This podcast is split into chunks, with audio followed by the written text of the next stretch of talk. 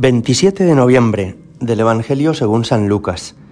En aquel tiempo dijo Jesús a sus discípulos, Tened cuidado de vosotros, no sea que se emboten vuestros corazones con juergas, borracheras y las inquietudes de la vida, y se os eche encima de repente aquel día, porque caerá como un lazo sobre todos los habitantes de la tierra. Estad pues despiertos en todo tiempo, pidiendo que podáis escapar de todo lo que está por suceder y manteneros en pie ante el Hijo del Hombre. Palabra del Señor. Hoy es el último día del año litúrgico, porque esta misma tarde, con las primeras vísperas, comenzaremos el primer domingo de Adviento, que dará inicio al nuevo año litúrgico. Nos ha hablado la palabra de Dios estos días del final del mundo, y hoy Jesús, como en una síntesis, nos dice esto, nos dice que estemos despiertos para cuando llegue aquel día. No se trata de que no descansemos por la noche, sino de que vivamos lo que siempre se ha llamado la vigilancia cristiana. Es decir, que Jesús no sea solamente para nosotros alguien a quien dedicamos media hora los domingos, sino que todo nuestro día, toda nuestra semana esté consagrado en su honor. Nuestros pensamientos y acciones, nuestros sentimientos, nuestras palabras, que todo lo hagamos por Él y para Él.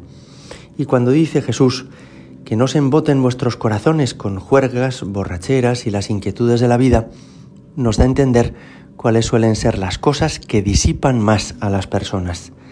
Y suele ser o el entretenerse con cosas que a uno le agradan, le dan placer, le, le hacen disfrutar, o bien las inquietudes de la vida, es decir, las pasiones con las que nos tomamos los negocios, el trabajo, la ambición o la codicia. Dice también el Señor que estemos despiertos para mantenernos en pie ante el Hijo del Hombre. Y esta expresión es muy bonita. No se trata de que nos pongamos frente a frente a Jesús como si estuviéramos de igual a igual, pero sí que no le huyamos la mirada. Que cuando el Señor venga a buscarnos, no tengamos como que esconder nuestra mirada. ¿Recordáis cómo Adán y Eva en el Génesis, después del pecado original, se esconden de Dios detrás de un arbusto? ¿O cómo Judas Iscariote, después de la última cena, se esconde de Jesús y se marcha por la puerta de atrás porque le ha traicionado? Que podamos ponernos frente a frente al Señor y de esta manera acoger el cielo que nos ha prometido.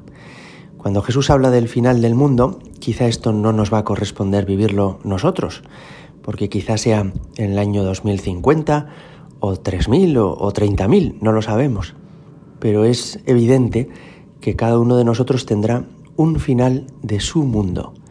El día de nuestra muerte será para nosotros el final de nuestro mundo, el día en el que nos pongamos cara a cara delante del Señor.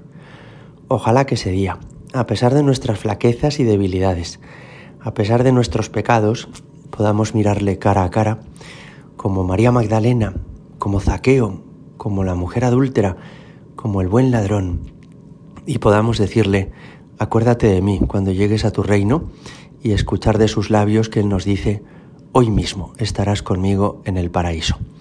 Gloria al Padre y al Hijo y al Espíritu Santo, como era en el principio, ahora y siempre y por los siglos de los siglos. Amén.